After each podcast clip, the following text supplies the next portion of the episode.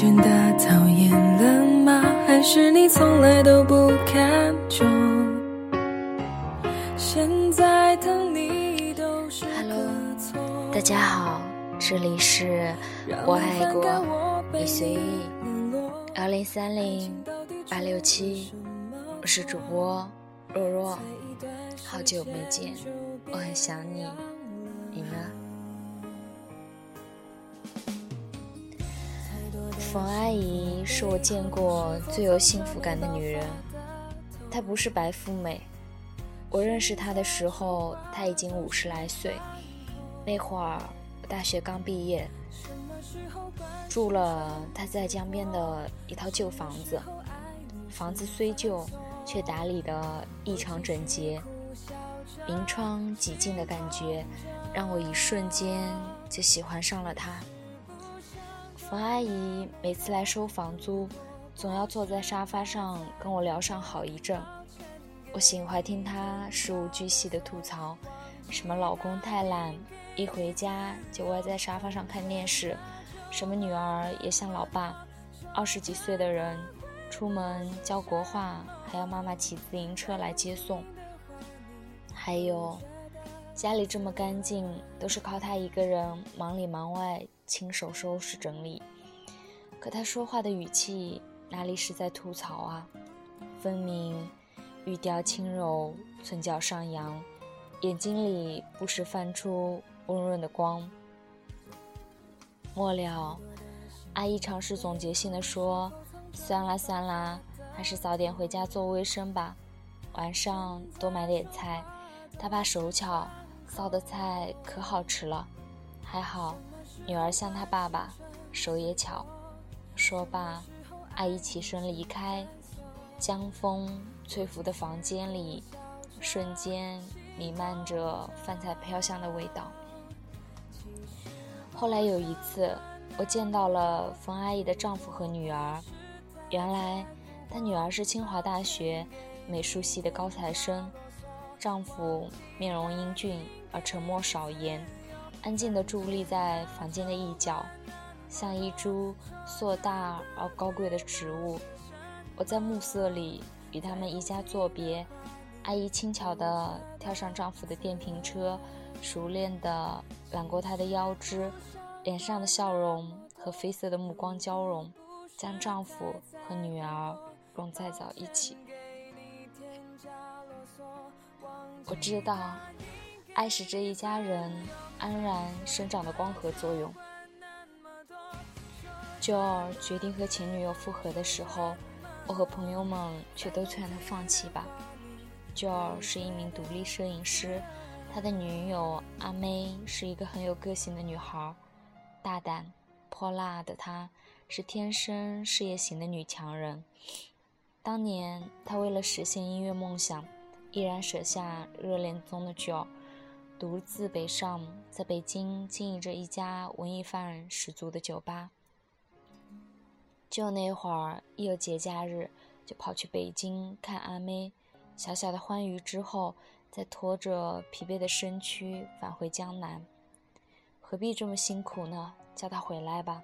朋友劝他：“没事儿，我扛得住。”九儿浅笑，就不得不日以继夜的拍照修片。用赚来的钱贴补酒吧里的生意亏损，可阿妹却在这个时候提出了分手。朋友都猜阿妹一定在北京城傍了个大款，义愤填膺的要组团去京城替舅儿教育阿妹，绝不能轻饶她。朋友挥舞着传统，没事儿，我能理解。舅儿苦笑。两年后。情感事业双双惨败的阿妹，悄然地返回了家乡。九儿听了消息，第一时间找到了阿妹，竟然主动提出复合。朋友们大跌眼镜：“你到底爱上他身上的哪一点？”我问。我第一次见到他的时候，他穿了一件大红的长裙，坐在广场的石阶上。样子美极了，让人的眼睛舍不得走开。我立刻偷拍了一张她的照片，就补充说。我主动早上去打招呼，他笑起来，口红也是极艳的颜色，像一簇火苗。你们摄影师都是好色之徒，我打趣说。他的缺点我都知道，但坚持梦想的人值得爱。就说，旧的摄影工作室重新开业，朋友们纷纷上门道贺，就把屋后的器材。改成了一个小小的卡拉 OK 包厢，包厢的墙上装裱着一张硕大的照片，一袭红裙、笑靥如花的阿妹就坐在照片的中央，就抢着登台唱了一首电视剧《前进归来》的主题曲。相爱的心会给你勇敢，燃烧的火焰映着你的笑脸。第一次，一向泼辣的阿妹安静地挤在了人群里，悄然抹着眼角。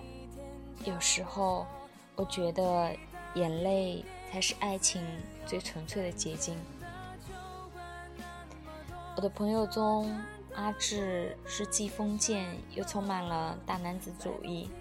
那会儿，至少喜得千金，置办满月酒请我做客。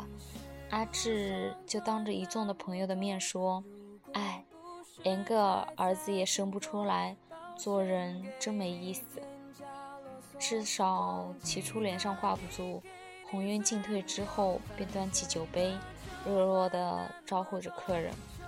谁知三年后，志嫂又带了下一名女儿。这一次的满月酒，在志哥乡下的老宅里置办。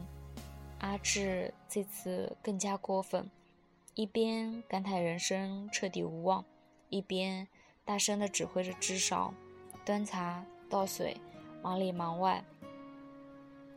我抽空凑到智智少的面前，轻声问：“嫂子，志哥今儿喝的有点高，他说的话你别往心里去。我没事儿，乡下条件差。”招待不周啊，至少说挺好的，空气好，菜也新鲜。嫂子，怎么好好的想到租到乡下来了呢？我问。至少顿了顿，缓缓说道：“去年我跟朋友们搭伙做外贸生意，结果赔了好多钱，朋友一家都跑路了。”你志哥把市区的那套房子抵押了，替我朋友还了债主的钱。他身上毛病挺多的，但是做人讲义气，我服。饭后，至少一手拉着大妞，一手将奥妞揽揽在怀里。志哥手忙脚乱地调好奶粉，弓着腰将奶嘴搭在奥妞的唇上。一家人。怎么看都是那么的登对。我知道，爱是手拉手扶持的一段漫长的旅程。这世界上没有十全十美的人，也没有完美无缺的爱情。所谓的深爱，不过是爱上一个人的光芒之后，也能宽容他身上的芒刺。梵语中的菩萨是菩提碎沙的缩写。菩萨是指觉悟，虽萨指有情。原来菩萨是洞明世间的觉悟之后，仍有情的挚爱众生的智慧禅心。那么，深爱一个人，也是在深刻了解他之后，安然深长的菩萨如常。爱是一瞬间的怦然心动，更是觉悟过后的岁月长情。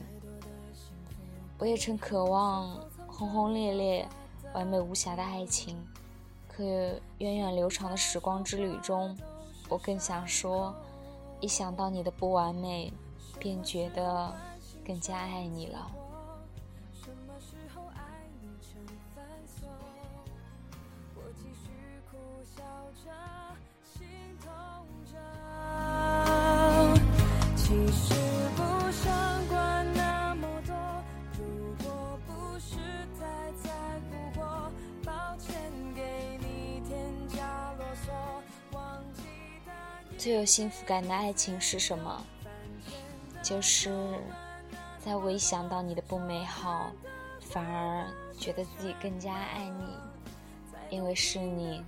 什么都可以，你知道吗？